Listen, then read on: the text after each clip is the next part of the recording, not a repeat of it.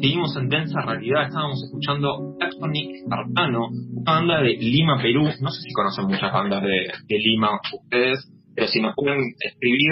nos pueden escribir a Instagram Densa Realidad y nos comentan si conocen bandas latinoamericanas que valga la pena escuchar en este momento de confinamiento social obligatorio mundial. Particularmente a mí este disco se editó hace muy poco, me parece muy lindo, el primer disco de esta banda, que insisto, es de Lima, Perú. Yo no conozco mucha música de, Perú y más no conozco tanto música de rock. Escuchábamos Observatorio de Aves y hablando un poco de los mundos ficcionales, hablando un poco del discurso, hablando un poco de la pandemia y la circulación, estas cosas que por lo menos hacen que podamos transitar un poquito mejor esta situación de confinamiento.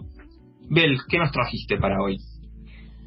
Eh, bien, me, gusta porque yo iba a arrancar diciendo, bueno, hablábamos de capitalismo, hablábamos de neoliberalismo, y yo vengo a hacer esto, y, como que nos cruzamos ahí. Eh, un poco sí. Es, estamos, eh, lo dijimos un montón de veces, ¿no? Este momento de cuarentena, eh, iba a decir nos eh, sobrepasaron un poco las cuestiones de las 10, la lista de las 10 mejores series para ver en este momento, las 14 películas sobre, medio que también fue una movida de los primeros 15 días, ¿no? Después es como que dejamos de hablar de qué es lo que teníamos que hacer, cada uno, cada uno hizo lo que pudo, en el tiempo que pudo, medio, medio que si podías ver la mesa de Juana Viale haciendo de Neta Legrande era como un montón ya de consumo cultural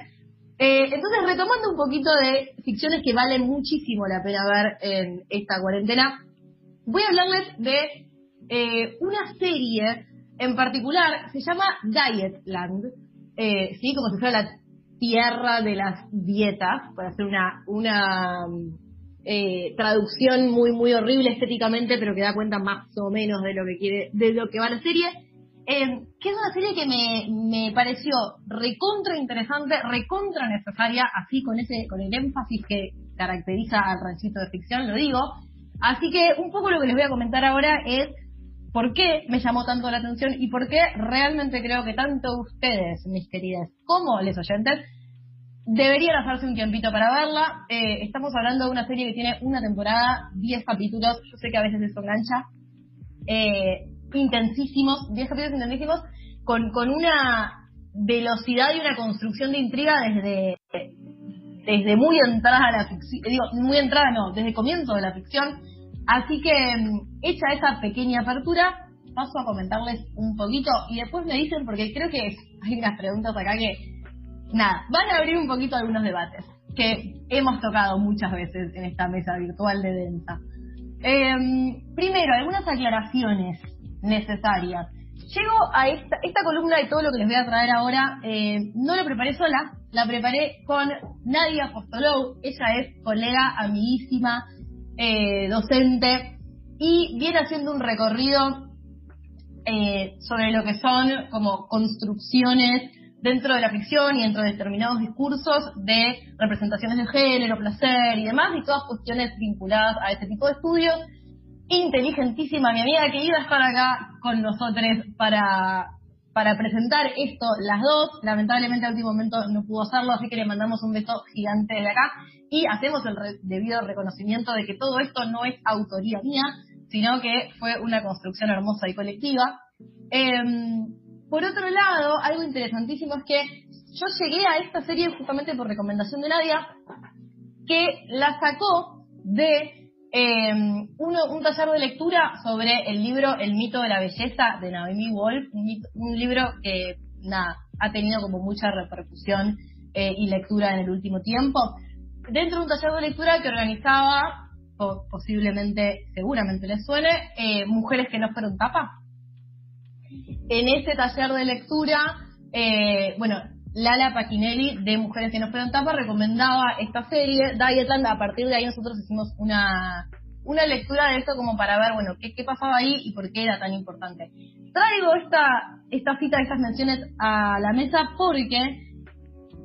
me sigue sorprendiendo en toda la investigación que hicimos, em, un poco recorriendo,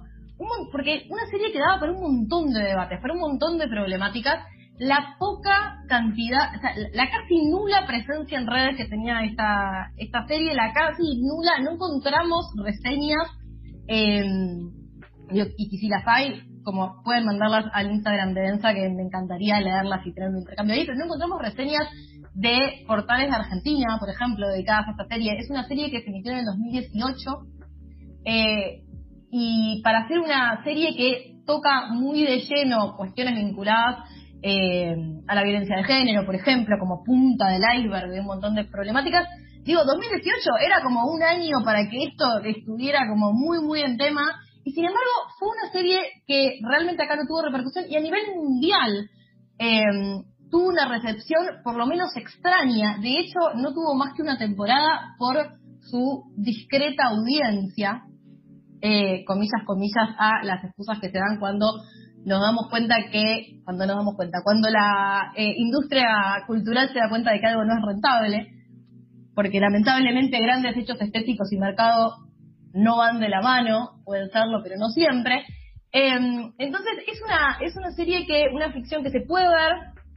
y que ha pasado como bastante desapercibida y realmente creemos que no debería ser así por la potencia que tiene. Algunos datitos, eh, les decía, fue una, es una serie que fue emitida en el 2018, eh, está basada en la primera novela de una escritora, Sarah Walker, eh, que la novela es del año 2015 y está traducida en español, se tradujo el mismo año que salía la serie con el título Bienvenidos a Dietland tuvo mucha repercusión, especialmente en España, como donde más se levantó. De hecho, había como más respuestas positivas a la serie en su recepción en España que en el mismo Estados Unidos. Em, la escritora Sarah Walker también participó como guionista de la serie, que fue producida y emitida por eh, AMC Studios, junto también a las guionistas Martin Noxon y Jacqueline Hoyt. Eh, como les decía, tuvo solo una temporada, si bien había terminado como muy, muy excelente y, me devastó un montón saber que eso no se continuó por la poca recepción que había tenido. Eh, sin embargo, sabemos, porque decíamos antes, que eso realmente no da cuenta de nada en términos de la calidad y demás. De hecho, vuelvo a citar algo eh, importantísimo, como que Twin Peaks también fue, le, fue discontinuada en su momento porque no tenía la audiencia pretendida. Y digo, gitazo de la TV si lo hay. Em, hoy por hoy puede verse en Amazon Prime Video, digo como la plataforma oficial y también en algunas otras cuestiones que nadie hace en internet, pero que quizás la puedan conseguir. Em, les cuento un poquito entonces, a ver si me siguen. La historia comienza con el personaje de Plum, que em, es eh, protagonizado por Joy Nash, que es una periodista que sufre altísimos niveles de violencia social por ser gorda. Flam trabaja como escritora fantasma. Ubican esta figura del escritor fantasma, que es la persona que escribe como, como si fuera tal persona, como el que hace la biografía de tal artista y, que no tiene como una voz propia, sino que lo que hace es como posar por otra. Bueno, esta periodista, Flam, es escritora fantasma, haciéndose pasar por una, la, editora de una revista para jóvenes y adolescentes. Imaginémonos un para ti, pero más como lo era el para ti, o sea, ese público bien, bien adolescente, muy vinculado a la industria de la moda, la belleza, eh, y con todos los, aspectos como de, mucha bajada de línea y de mucha presión social que, promueven eh, todos estos eh, sectores que tenían que tienen que ver con qué iconos de belleza se ponen a jugar, que se ponen como objetivos y demás. Bueno, entonces tenemos a esta periodista Plum que es escritora fantasma de la cabeza de esta revista, eh, protagonizada por Juliana Margulis, que es como justamente toda la representación de lo que supuestamente es un icono de belleza, ¿no? Es extremadamente flaca, es radiante, está obsesionada por mantener una imagen de juventud, porque justamente ahí se juega como su valor dentro de toda esa industria. Y se da cuenta cómo realmente la toda la industria está como imbrincada y construyendo discursos que promueven este tipo de imágenes, porque al mismo tiempo termina lucrando de lo que son la venta de productos de belleza, eh, la industria de la moda y todo lo que está como lucrando y, beneficiándose de construir subjetividades que terminan atadas a la constante necesidad de modificación de los propios cuerpos, específicamente las mujeres y feminidades, ¿no? Atravesadas por esto. Em, bueno, lo que nos cuenta la serie eh, desde el primer capítulo es que la vida de esta escritora fantasma, que digo, hasta acá podemos pensar una serie con temáticas más o menos mainstream dentro del feminismo, eh, algo que tiene que ver con la construcción de cuerpos, la industria de la cultura, la industria de la belleza y demás. Pero la serie Thor toma como un giro bastante particular cuando suceden dos cuestiones. Por un lado, un grupo eh, feminista, medio de incógnito, contactan a esta escritora fantasma para pedirle la base de datos de todos los eh, mails, de, de, todas esas chicas que recibían como sus cartas, las que ella escribía como si fuera la editora de la revista, para justamente como intervenir ahí a un público que estaba siendo como directamente interpelado por estos por este tipo de medios. Entonces ahí hay como una primera construcción de poder, si se quiere. Y más eh, particularmente en el mismo momento dentro de la ciudad de Nueva York, donde todo esto transcurre, eh, la ciudad está es atravesada por los ataques de una suerte de grupo guerrillero feminista que eh, se identifica como Jennifer, como grupo, y que decide pasar a la acción para vengar y revertir siglos de violencia machista a partir de secuestros y asesinatos a violadores y acosadores que no han sido eh, castigados por, eh, debidamente enjuiciados por la justicia legítima, digamos, y en, actos como de mucha, de, gran repercusión. De hecho, empieza el primer capítulo con eh, cuerpos siendo tirados desde las alturas y de esa forma como irrumpen estos eh, asesinatos muy violentos en la cotidianidad de la ciudad. Eso, más o menos, es el primer capítulo, eh, la forma en la que se entrecruzan, por un lado, vivencias muy íntimas y personales de la construcción de, cuerpos, de la construcción de subjetividades eh, y demás, hasta la posibilidad o no de plantear como ciertas resistencias, cómo se hace para luchar contra un sistema de opresión, eh, dado, pasando un poquito del individual a lo colectivo, justamente, porque digo, podría ser una serie que, recorriera la, experiencia de esta escritora en particular, su vivencia personal, su relación con las violencias que recibe en torno a su cuerpo y su posibilidad de transitar eso mejor o peor, eh, lo que se llama y se critica mucho del llamado body positive, ¿no? Amate, querete, porque está en nuestro poder. Eh,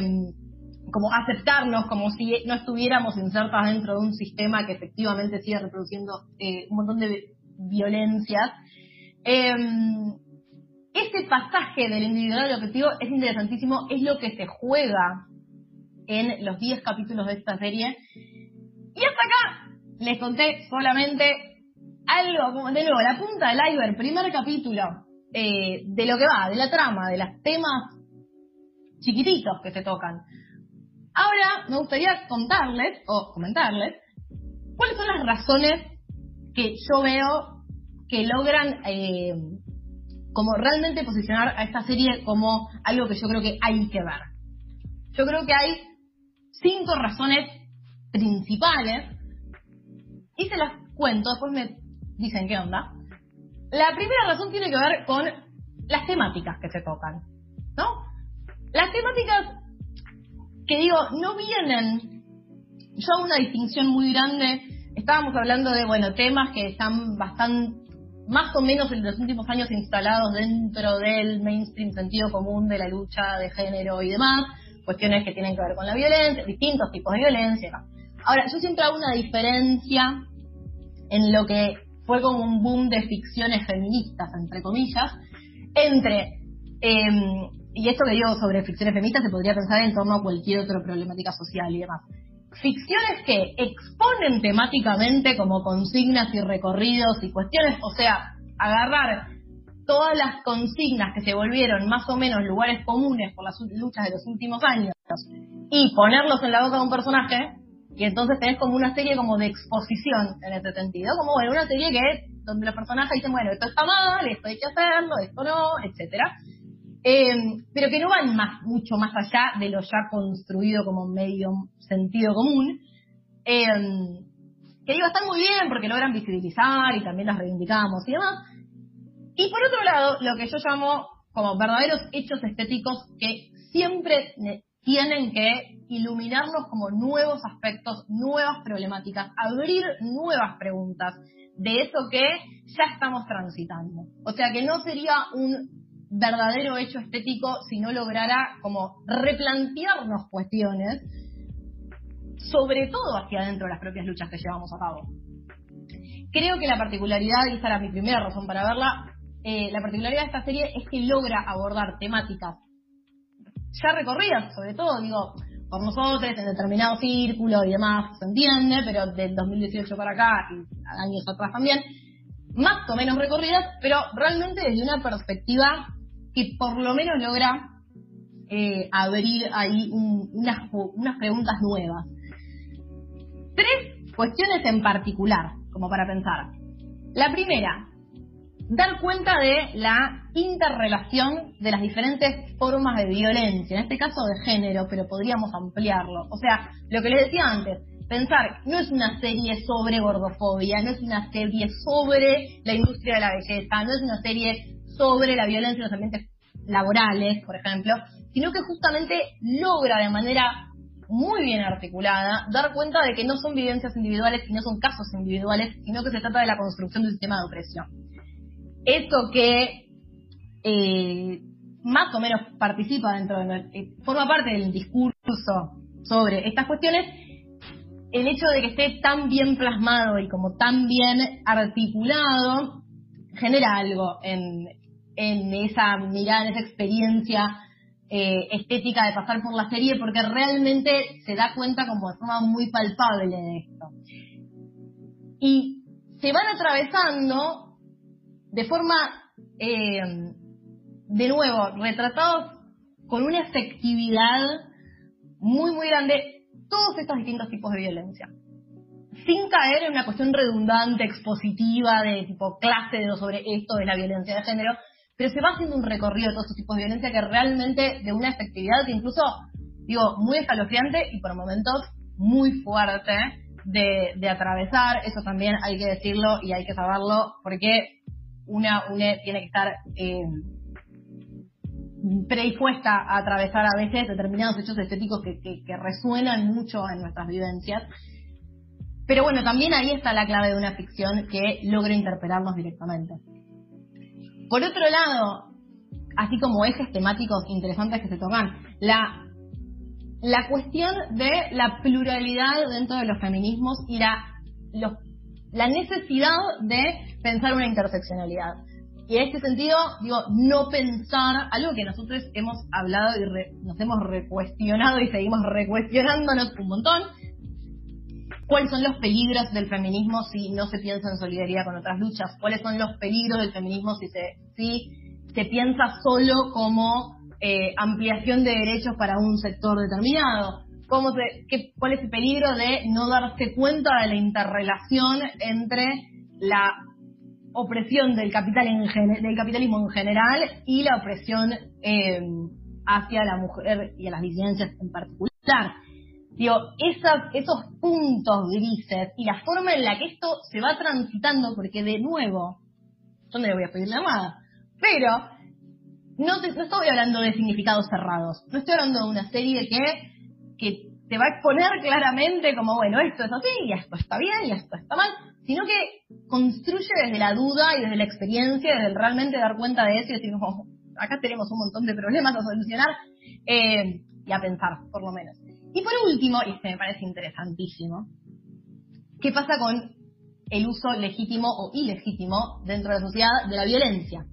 O sea, en particular aparece esta suerte de grupo terrorista, guerrillero, feminista, que decide pasar a la acción y tirar desde el cielo cuerpos eh, de violadores y acosadores asesinados, eh, la reacción que eso produce, Y cómo aparece deslegitimada esa violencia. ¿Qué nos pasa con esa violencia? Porque nos va a interpelar, va a interpelar a los personajes, va a interpelar a los espectadores en cómo nos posicionamos y la cuestión de qué violencia es legítima o no, porque es una serie que decíamos antes, da cuenta de una violencia recontra instalada y naturalizada constantemente, y al mismo tiempo expone esta violencia reactiva, si se quiere, como de lucha, de forma de resistencia a eso, que automáticamente va a ser muy resistida. Incluso quizás por los propios espectadores, porque estamos atravesados por un discurso de la no violencia y demás.